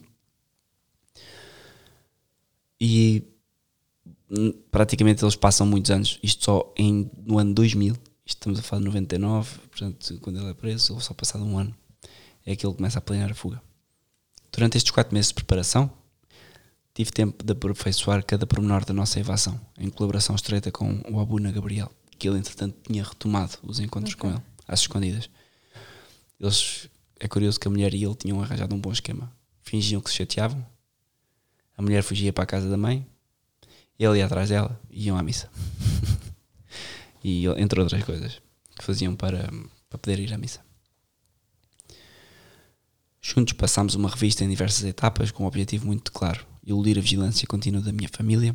Embora ele tivesse afrouxado com os cordões da sua bolsa bem amarrados, meu pai imagina que estou suficientemente maniatado para ele não ter de vigiar todas as minhas pequenas deslocações. Assim tenho as mãos livres para organizar a nossa partida e dividi-a em quatro tempos que correspondem aos quatro lugares que marcam o nosso itinerário de fuga. Eles aqui vão fugir para, ahm, para a Jordânia, que é um país vizinho. A pretexto de nova discussão, há dois dias, a minha mulher deixou a nossa casa para poder deslocar-se para a residência da sua família e dizer-lhes adeus por meias palavras. É uma provação dolorosa. É obrigada a deixá-los, sem lhes dizer nada, no segredo do seu coração. Nunca mais verá as, as grandes reuniões de família e, portanto, sente-se como um, ar- um- um ramo arrancado à sua árvore, diz-me ela. Como último laço que Doravante a liga à família antes de partir pegou num lenço da cabeça da sua mãe que ela venera para se cobrir, prometendo trazê-lo proximamente. Finalmente chega o dia tão esperado e tão temido. Ao nascer do dia, entro no meu carro, sinto um grande nó de angústia na barriga, dormi muito mal. Durante a toda a noite, repassei de uma ponta à outra o programa delineado para o dia seguinte. O sol levanta-se, estou imp- impaciente por poder passar à fase ativa do meu plano e também aterrorizado, pensando nos riscos que expõe a minha família. Se por infelicidade sou preso, já não tenho nenhuma proteção, nenhum cabo de segurança. É morte certa. Eles, portanto, fogem de carro, mas não se pode sair do Iraque. Tu, para sair do Iraque, precisas de uma autorização especial. Hum. E o que acontece é que ele vai arranjar forma de subornar as pessoas certas para passarem uma autorização. Ainda que ele sabe que chegando a, passa-se toda uma peripécia quando ele chega à fronteira, onde ele depois lá hum, deixam-no passar, mas eles também ficam hum, sem saber o que é, que- é que pode acontecer. Então ele, ele vai para a Jordânia, acaba por conseguir fugir e na Jordânia ele, ele depois acaba por ir morar para uma, uma, uma vila. Vai para vários sítios. Primeiro vai para uma, para uma cidade, para Omã, Amã, onde é completamente enganado por toda a gente, porque eles, os refugiados iraquianos na altura eram enganados, eram uma espécie de vaca de leite das pessoas lá. Ele comia com os contactos eh, de uma religiosa, acaba por eh, conseguir hum, alojar-se numa casa mais barata que a religiosa hum, arranja através dos contactos. Nessa casa é-lhe dito que não saia de casa porque ele continuava a ser procurado pela família. Pois é, isso que eu ia perguntar. A, família foi atrás dele, não? A família foi atrás dele. E, e ele, ele não sabe quando é, onde é que. A família demora algum tempo a chegar até ele, mas chega. Nisto, ele hum, passa por várias vilas e sempre as, as pessoas são sempre obrigadas, especialmente o apoio dos religiosos e de monsenhor que eu vou agora ler, que lhe dá bastante apoio. Ah, são sempre obrigados a relocá-lo e ele acaba por viver sempre o dia em casa, sem fazer muito. Até que depois ele acaba por pedir trabalho e, e- e pede trabalho porque não conseguia. Mas para tu teres noção da fuga que ele tem que fazer. Porque mesmo na Jordânia Sim, não é pegar no carro e sair do país. É, Não. é tudo um processo. e depois ter que sustentar num país estrangeiro que apesar de ser ah, muçulmano, onde os cristãos têm um pouco de liberdade a mais, mesmo assim a casa dele, ou onde ele estava, porque sabiam que havia ali cristãos e eram casas alugadas por cristãos, as casas er- eram apedrejadas de noite. Pois. Não é, não é vida fácil. Mesmo a igreja, que ele depois constrói uma igreja numa certa zona, eh, aprovada pelo Estado, lá, da Jordânia, mesmo as pessoas à volta um bairro não gostam dos cristãos. Portanto, e nós aqui achamos que não somos inclusivos. Batismo. Forreis, julho 2000. A nossa reclusão voluntária, a única saída que nos permitimos é para, é para a missa, na igreja ao lado. Vamos lá como família quase todos os dias, às 7 horas da manhã. E ao domingo, à missa solene das 10. Encontro lá um grande conforto para suportar melhor a incerteza que nos, em que nos encontramos. Mas também sinto uma frustração crescente de não poder comungar. Por isso impaciente-me, esperando a resposta de Monsenhor Rabá ao meu pedido de batismo. Infelizmente tarda a vir, a cada dia que passa sem notícias aumenta a minha impaciência, tornando-se doloroso. Deste modo, a espera do correio constitui o ponto fulcral do meu dia. Mas com o passar dos dias a ausência de resposta vai se tornando cruel, humilhante, porque lança uma dúvida sobre a legitimidade da minha busca. No final do mês de junho chega a, tão- a carta tão esperada. Temo abri-la com medo de uma vez mais ficar terrivelmente decepcionado. A leitura rápida confirma os meus receios. O seu conteúdo lapidar tira-me quase toda a certeza de ser atendido pela igreja deste país. Parece-me que a minha carta está mal formulada e Monsenhor Rabá pede-me que escreva outra. E fico de braços caídos, de tal maneira esta carta simultaneamente cortês e incómoda me dá a sensação de que me fecham novamente as portas da igreja. Já desespero de algum dia ser admitido na comunidade dos cristãos. Terei ainda de esperar, de fugir sempre mais longe, para a Europa, para obter o direito de ser batizado. Passada a raiva misturada com tristeza, tento raciocinar ou agir assim. Talvez Monsenhor Rabá procure ganhar algum tempo. Alguns dias mais tarde, no início de julho, antes de eu ter podido encontrar a solução, assisto ao batismo de uma criança, precisamente presidido por Monsenhor Rabá. Durante a cerimónia revolto-me. Ele recusa-me o que concede a um recém-nascido. Estou ansioso por dizer-lhe na cara e nem sequer ouço as palavras da liturgia. Repito na minha cabeça os argumentos que vou expor-lhe para ser entendido. À força de serem reprimidas, as minhas ideias ganham velocidade, chocam umas contra as outras e entram em turbilhão. O grande medo de há umas semanas invade bruscamente o meu espírito. Felizmente o alerta terminou. Mas, se voltar a acontecer e desta vez o fim será trágico para mim e para a minha família, ser-me insuportável imaginar ter de morrer sem ter sido batizado, sobretudo tão próximo do objetivo. Chego ao fim da cerimónia do batismo, é agora ou nunca.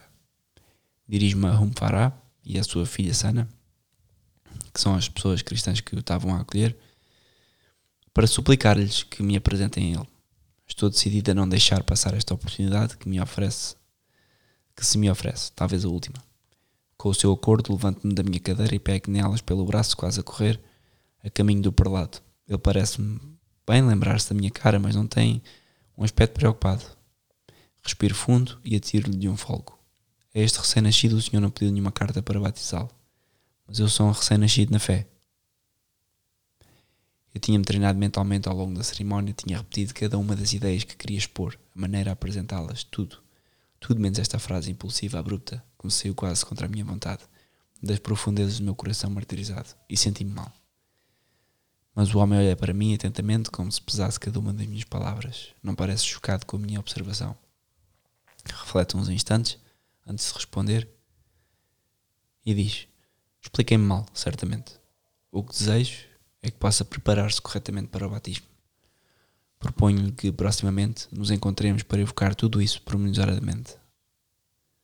Portanto, ele acaba por começar umas sessões de formação com, com ele e, e pronto, acaba por explicar-lhe o que é, que é exatamente o batismo, acaba por lhe dar uma formação. E no fim de quatro encontros, considero sem dúvida que estamos preparados. Monsenhor Rabá diz-me esta frase que tranquiliza em mim muitos dos instrumentos ligados às provações que atravessamos. Tu bates à porta da igreja e eu não posso recusar abri-la para ti. Finalmente, É natural, ele tinha que fazer o batismo, o crisma e, sim. e a primeira comunhão. Pois, a missa, exatamente, é tudo de rajada. Ele tinha que fazer uma preparação naturalmente. Não é como ele, ele- os recém-nascidos nascem e são batizados e depois têm a preparação mais tarde. Sim, mas imagina que este homem já sofreu, já está para aí há seis anos Claro, Certo. sim, sem dúvida. a ser perseguido, a ser Ele tem uma torturado. paciência de santo. Paciência de santo. Persistência de santo. Tudo. No dia do batismo, então, estamos lá os quatro, vestidos de albas brancas, que uma religiosa gentilmente confeccionou, emocionados e cheios de alegria. Os quatro, porque os filhos também vão ser batizados. Sim, sim. Entretanto, este acontecimento tão esperado é, pouco embaciado é um, um pouco embaciado pela hostilidade aos cristãos neste país. Na verdade, a desconfiança levou-nos a tomar grandes precauções para que a cerimónia do batismo fosse rodeada do maior segredo. Sabemos que numa terra muçulmana há um risco enorme em passar do Islão para o cristianismo.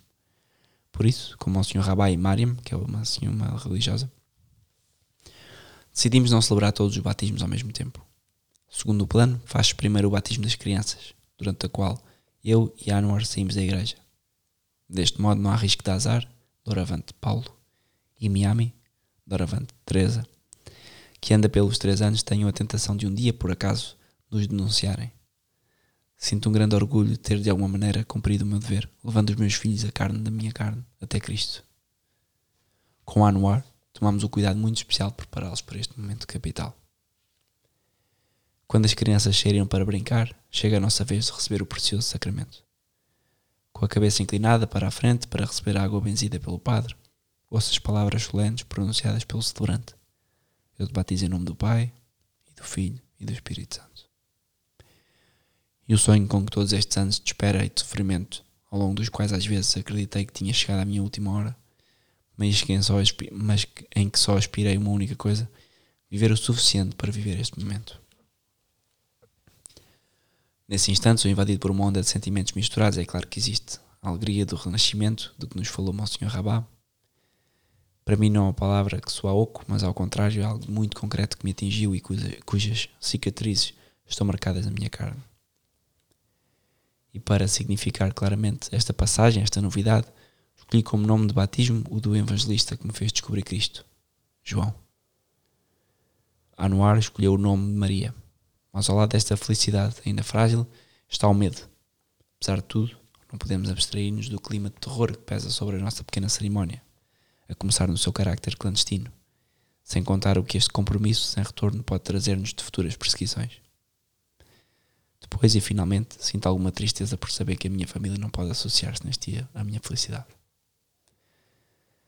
Depois de duas horas de cerimónia, juntamos-nos todos numa pequena sala anexa para partilhar uma merenda. Foi o padre que celebrou os batismos quem teve esta delicada, delicada atenção. Agradeço-lhe do fundo do meu coração. É verdade que reina uma atmosfera de festa na nossa pequena assembleia, apesar da sua pobreza. Os meninos estão radiantes, receberam prendas, todos nos felicitamos uns aos outros. Surpreende-me quando o padre que nos batizou afirma que a cerimónia fortaleceu a sua fé.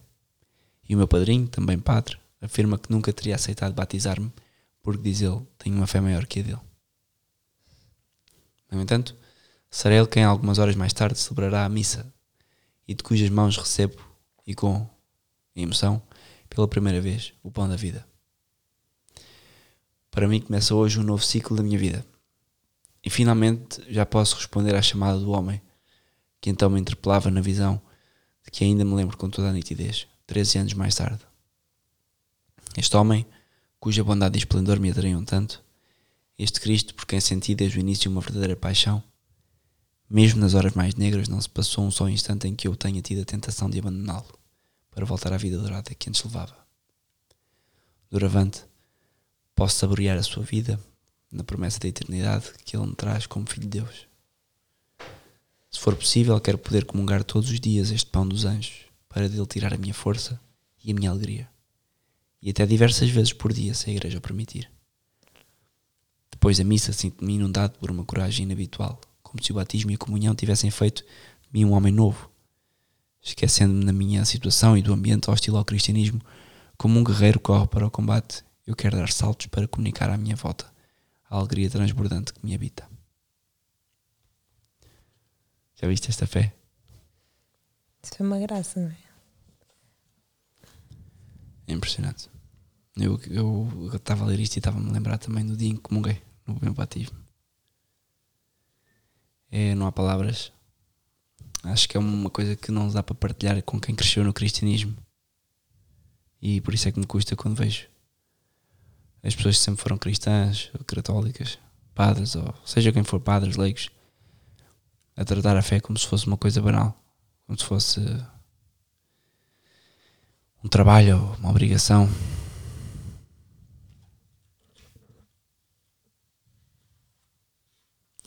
Temos essas pessoas que sofrem, que passam mal, e temos outras aqui mesmo na Europa, como eu, que crescem sem fé, entregues ao vazio, entregues ao, ao mundo.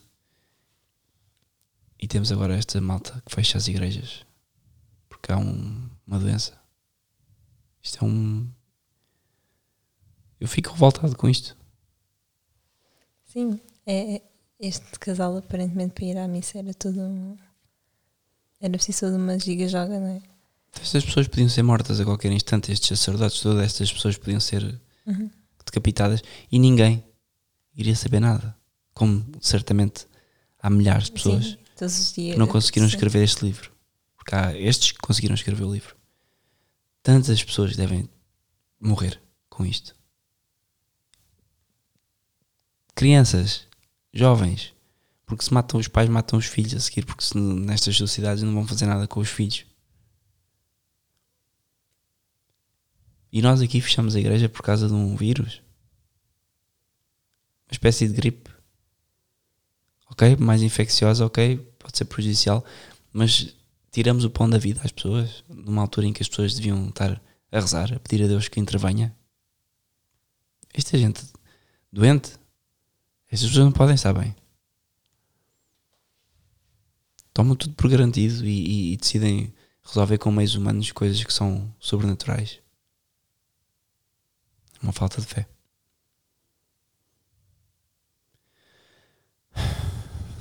Já há 22 de dezembro, ou seja, seis meses depois de ser batizado,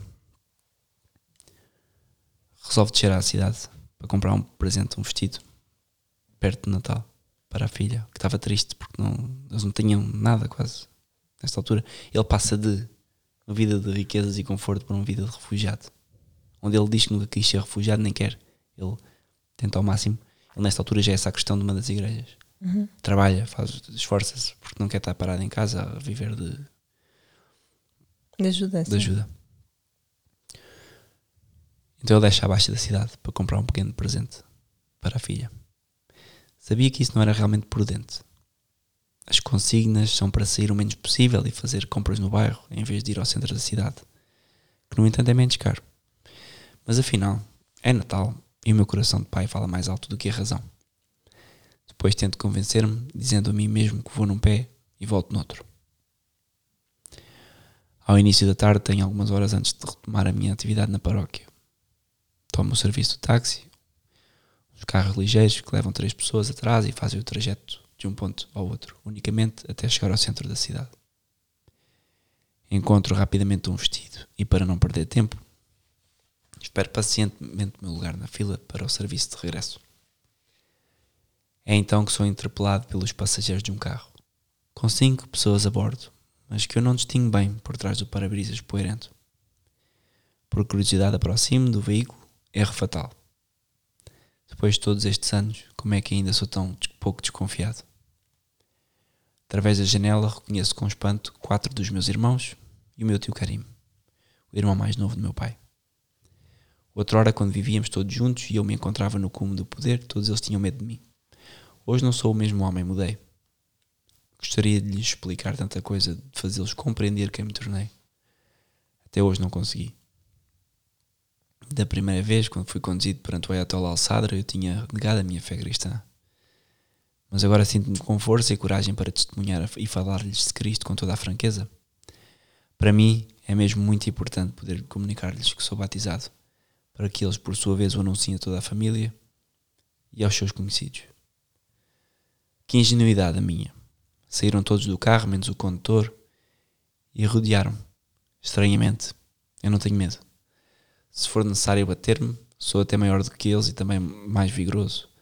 É verdade que perdi a minha influência sobre eles, mas ainda me sinto capaz de me fazer respeitar ao murro, se for preciso. É claro que nem por um segundo imagino que eles possam ter armas, por isso não fiquei verdadeiramente receoso quando um deles me ordena, empurrando-me para o banco de trás: Anda, vem connosco, vamos conversar. E, sobretudo, nada de escândalos neste país estrangeiro. Apesar do tom brutal, confio na minha força, vejo neste encontro uma boa ocasião para explicar-me de uma vez por todas e de frente com a minha família. Finalmente vou poder regularizar indiretamente as minhas contas com o meu pai e dizer-lhe, sem rancor, tudo o que ele me fez sofrer, que há pouco tempo, que há muito tempo, guardo no meu coração. Entro no carro, numa dezena de minutos, saímos da confusão de Amã e encontramos-nos num vale desértico. Lentamente, o carro para na berma. A tensão é palpável. Começa a interrogar-me se não terei cometido um erro ao aceitar ter vindo com eles. Estamos sós. Se se transformar numa zargata, não terei nenhuma ajuda por perto. Mas os dados estão lançados. Saímos para discutir. Portanto, tanto tempo depois ainda voltam. Sim, ele devia andar a ser hum, vigiado, não é? Eles deviam ter perseguido, sabiam onde é que ele estava, porque é preciso também ter pontaria para o encontrarem logo na primeira vez que ele vai à cidade. Pois, é, assim, não deve ser coincidência. Pois, eles deviam andar a espiá-lo. Moralmente, este dia é o golpe mais duro de encaixar. Admitir que, meu, que foi o meu tio Karim quem primeiro tirou um revólver e o apontou para mim. Vejo que ele tem os nervos em franja. Esgotado por não ter podido convencer-me, mas como poderá ele chegar a tal extremo comigo, se outrora tanto o protegi? Lembro-me ainda das chomas que ele tirava sem devolver da caixa da família que meu pai mantinha. Cada varão tinha o dever de pôr nela a sua contribuição anual, mas também podia tirar de lá quanto precisasse. Para os devedores, as regras estabelecidas por meu pai eram muito estritas, nem um só dia de atraso. Assim eu batia-me por defender Karim perante a intransigência paterna. Se o meu pai escolheu a ele para esta missão é porque está pronto a tudo para reconduzir-me. Tudo, inclusive, a servir de alguém em quem não confia muito. O que também quer dizer que não é para tranquilizar-me que o meu tio está autorizado a usar esta arma, que aponta para mim neste momento. Ou seja, o meu pai deve ter-lhe dito: tens de trazê-lo, vivo ou morto. O que aconteceu depois, para mim, é um mistério porque o tio dele dispara à queima-roupa. Ou seja, aponta-lhe a arma ao peito e ele, ajoelhado no meio da estrada, eles depois discutem. Ele, voltando, é aquilo, foi a primeira parte do livro que eu li, quando sim, começou. Sim. O tio dispara e ele não é atingido por uma bala nenhuma. Ou seja. Não ele, tinha bala? Não. não. Não, tinha, que ele depois leva um tiro. Mas não, não, é, não é atingido. Ou o tio falha, ou alguma coisa acontece que ele considera um milagre. Que voz interior é esta que me segredou que fugisse a toda a velocidade quando ele disparou? E as outras balas, algo que me rasparam perto e subiaram aos meus ouvidos porque me pouparam. Antes de cair inconscientemente, os meus últimos pensamentos, de espanto por ter sentido apenas a queimadura de uma única bala que me fez cair na lama, neste vale desertificado pelos homens. Explicando um pouco, o tio dispara a queima-roupa, ele levanta-se, foge, e o tio continua a disparar e ele só sente um tiro que entra na perna, na bochecha da perna, no, no gêmeo. Ele cai na lama e desmaia. Ele pensa: bom, vão-me levar, vão-me matar, o que for. E não. Quando acordo, estou à porta de um hospital. Ainda semi-consciente, sinto que me levam atrás de uma, através de uma porta com duplo batente e ouço alguém segredar-me. É a entrada das urgências. Tenho a cabeça embaciada, com uma dor lancinante na perna e a impressão de sair de um sonho mau, um longo e hipnoso pesadelo. Ao entrar no hospital, vou recuperando lentamente os sentidos, o suficiente para que me ressurjam as imagens violentas das últimas horas. Tenho quase a sensação dolorosa de reviver outra vez o atentado contra mim. Ainda ouço o barulho ensurdecedor das detonações ecoando na minha cabeça. Esgotado, apoio-me na parede enquanto espero o médico que deve examinar-me. O tempo de uma breve inspeção, verifico, o tempo de uma breve inspeção, verifico com raiva que o meu aspecto é lastimável. Estou molhado dos pés à cabeça, cheio de lama e persuadido de ter sido crivado de balas, de tal maneira que ainda sinto a sua mordedura. Olhando mais de perto, noto que a minha roupa molhada está furada no intervalo vazio entre o braço e o tórax. Fico lívido entre a vida e a morte. Foi uma questão de poucos centímetros. Na minha infelicidade, tive a sorte extraordinária de Karim ser muito mau atirador e ter errado, apesar de o primeiro tiro ter sido a queima-roupa. Não tenho dúvidas, fui protegido. outra coisa incrível, agu- aguentei tudo isto e ainda tenho o saquinho com o vestido da minha filha que ele comprou. Está cheio de terra, mas não o larguei na minha corrida nem quando me trouxeram para este centro de cuidados. Aliás, não consigo dizer por que espécie de milagre eu fui encontrado inconsciente à beira do caminho. Entretanto, ele põe-se num problema, porque no hospital hum, uma pessoa que é atingida por tiros tem que se chamar a polícia. Ele está ilegal na Jordânia. Se chamarem a polícia, ele corre o risco de ser deportado. E portanto, o que acontece é que ele, hum, por graça, é uma das irmãs que o conhece estava a fazer serviço no hospital, reconhece-o e diz: Eu estou com ele e ele hum, tem que sair do hospital, ferido. Mas ainda assim é preferível do que terem que chamar a polícia, porque os próprios médicos dizem: Se ficar aqui, temos que chamar a polícia. E ele vai embora, porque percebem que ele só tem um tiro. E esse tiro é na perna e ele Ahm, nisto tudo tentam procurar. ahm, eu vou contar agora. Acho que temos ainda tempo. Vou. É, eu vou, vou ler isto porque faz- eu acho que esta parte é, é mais interessante do livro. Ao cair da noite, o táxi chega à igreja, ao mesmo tempo que Miriam, a mulher, que Mariam, desculpa, uma religiosa, teve tempo de prevenir a minha família e também três médicos, um dos quais cirurgião todos cristãos e amigos da religiosa, e portanto nada a temer quanto à descrição. A minha mulher está aterrorizada, treme quando pensa que os meus irmãos podem aparecer. Os nossos filhos agarram-se a ela inquietos perante o medo da mãe. Eu aperto-a contra mim sem conseguir dizer uma palavra para a sossegar. Estou completamente esgotado, sinto-me laço física e moralmente esvaziado por esta luta contra a adversidade. Independentemente do medo de morrer, estou extremamente chocado por ter visto os meus irmãos disparar contra mim. Talvez seja isto mais difícil de aceitar. Tenho a sensação que se desencadeou contra mim uma violência fria e implacável, e o facto de vir da minha família aumenta ainda mais a brutalidade do acto. Um grito de dor arranca-me ao meu bra- abraço a Maria, a, minha, a mulher, que agora se chama Maria. Sim. Bruscamente sinto que a dor da ferida desperta. Tenho de me deitar para não cair no chão. À minha cabeceira, um dos médicos explica-me, depois de me ter examinado, que a bala entrou, mas não saiu. Por isso há uma só ferida. Pois ele mostra-me o local onde ela certamente ainda está e que ele pode sentir sobre a minha pele. O clínico diz que o meu sofrimento tardio é completamente lógico no caso de uma ferida causada por uma arma de fogo. No momento do disparo, quase não senti nada porque a temperatura do projétil era muito elevada. Somente depois de a bala arrefecer é que a dor aparece, como um dardo. O que é mais incómodo é que a bala está alojada na barriga da perna. E isto significa que é preciso fazer uma incisão para retirá-la. Por isso é preciso um bloco operatório e logo um hospital. Mas onde? Os três colegas, ajudados por Mi- Miriam, põem-se a telefonar para todas as clínicas privadas das redondezas para que me aceitem. Tempo perdido. Ninguém quer assumir o risco de acolher um ferido por bala. É demasiado perigoso porque isso implica terem de comunicar à polícia. Durante este tempo, tempo estendido na minha cama, com a perna no ar, ouço-os discutir qual a melhor solução para esta situação perigosa. Se eu não for operado rapidamente, arrisco manter uma infecção no osso, a chaga é profunda e tem certamente uma boa dose sujidade proveniente da lama em que caí. O que a prazo pode implicar uma amputação. Sou forçado a encarar esta perspectiva angustiante quando, de repente, sinto um líquido quente deslizar ao longo da minha perna até à coxa.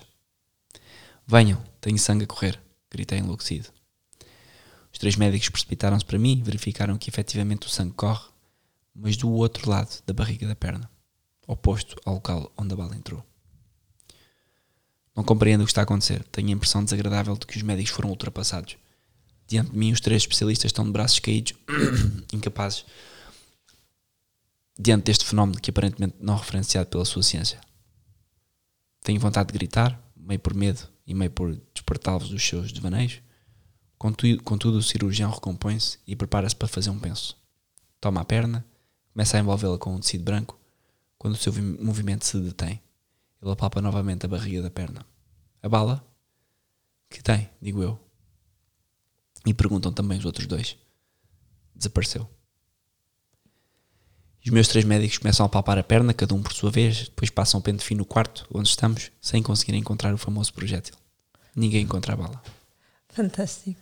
Acabo por me divertir com este pequeno incidente, que dura uma boa meia hora sem resultado, até que me esqueço da dor que, para sob o efeito do espetáculo tenho diante dos olhos.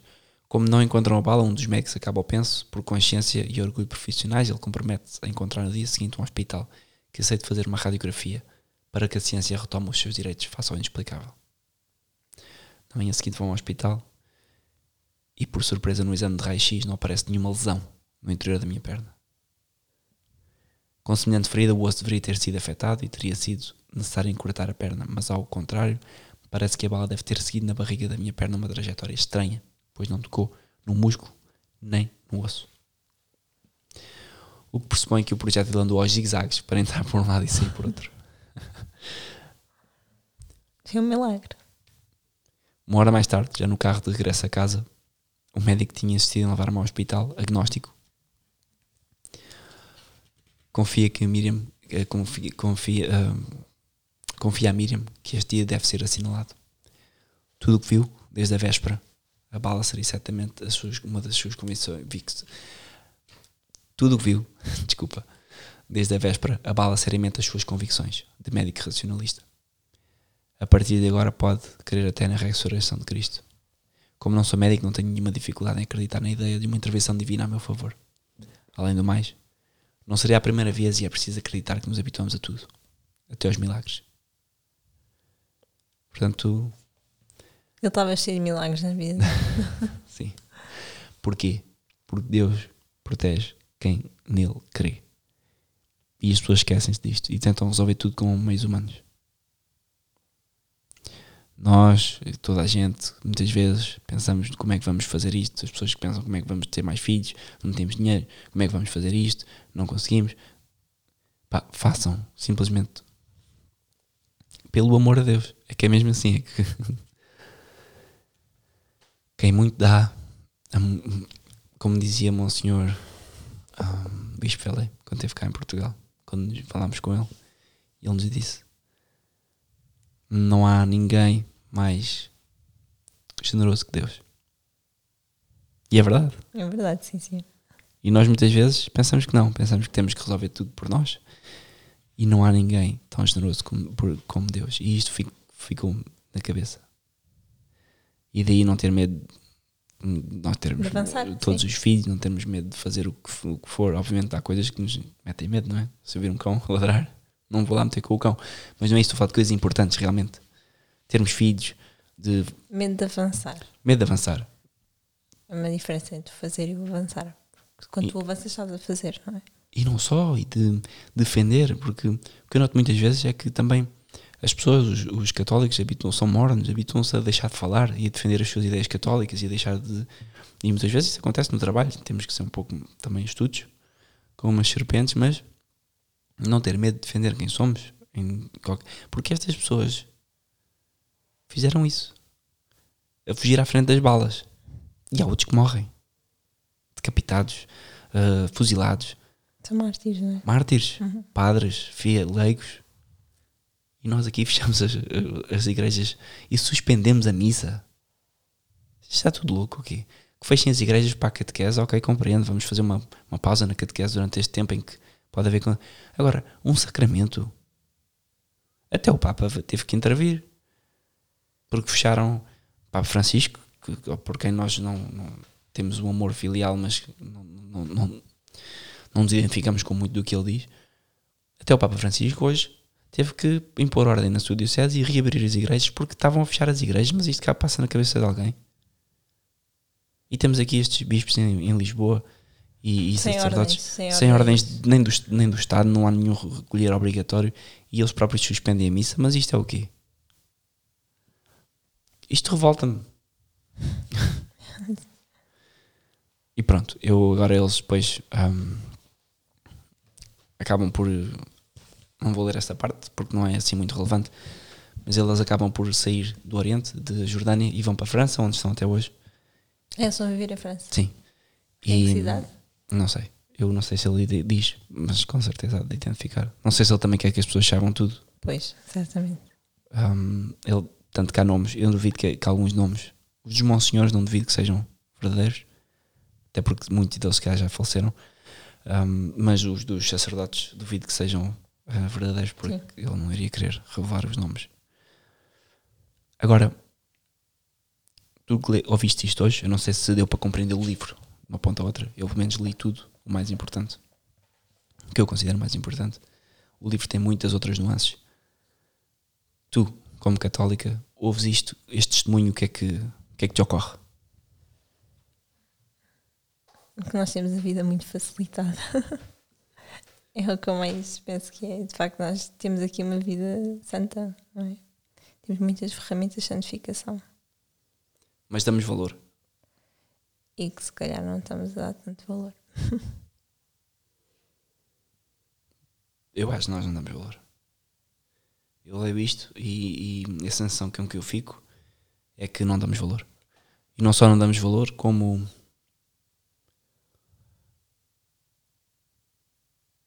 ficamos muito aquém daquilo que Deus nos pede, sempre.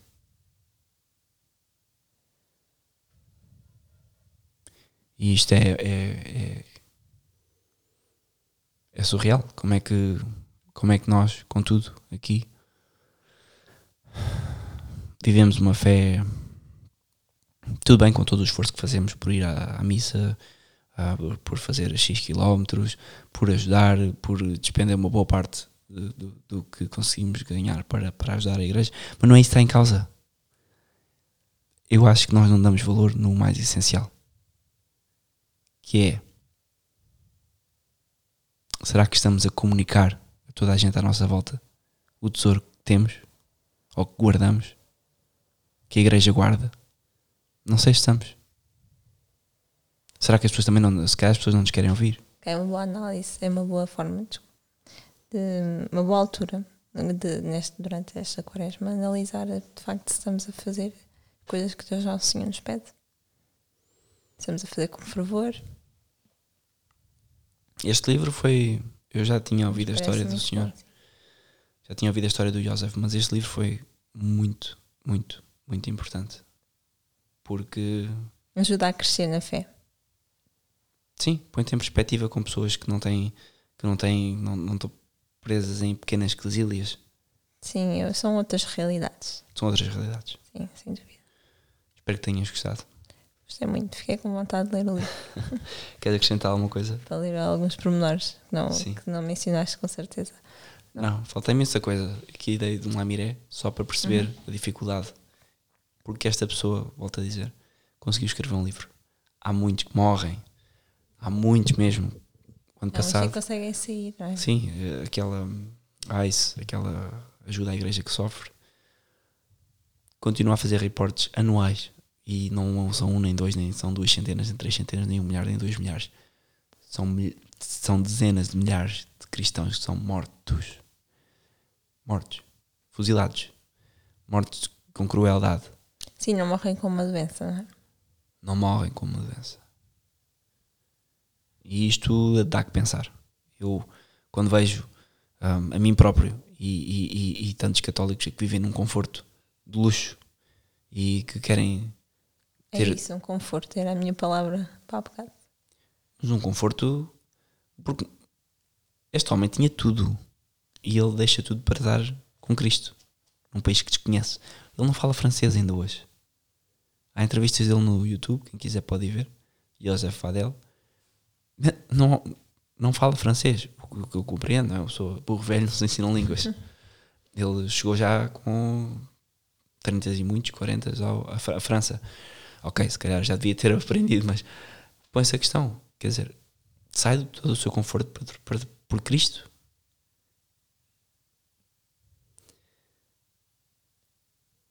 É Assim, Eu, eu gostei muito. aqui em, em modo de comparação, podemos dizer o mesmo a todos os cristãos que, mesmo batizados, não estão convertidos. Há muita gente ainda hoje batizada que vive uma vida distante de Cristo e poderia, com pequenos gestos, pequenos passos, fazer uma aproximação e voltar à sua fé. E é isso que é pretendido. E é isso que é pretendido com a leitura deste livro também. É acordar muitas pessoas que vivem uma fé adormecida, vivem uma fé social, ou, aliás, que nem conhecem, a maior parte dos católicos hoje não conhece a sua fé. É, fica aqui um, um, bom, um bom livro para se ler, para que as pessoas possam crescer na fé. Por mais que seja só um pedacinho. Até para nós. Eu vou ler, eu acho que vou ler o livro. Ou vou tentar, porque eu geralmente leio metade do livro e depois não consigo ler o resto, porquê, mas vou tentar ler pelo menos início Porque és mãe, tens outras coisas para fazer. É, e deixo sempre assim uns livros pendurados. Depois vejo, vejo o outro também que acho muito interessante. E depois já não consigo ler o, o que deixei para trás, então. Ah, mas isso também é falta de ter estas- disciplina. é, é isso, vou ter mais disciplina e vou tentar ler o livro. Do início ao fim. Bom, então despedimos agora toda a gente. Obrigado por terem ouvido Obrigada. e vamos rezando.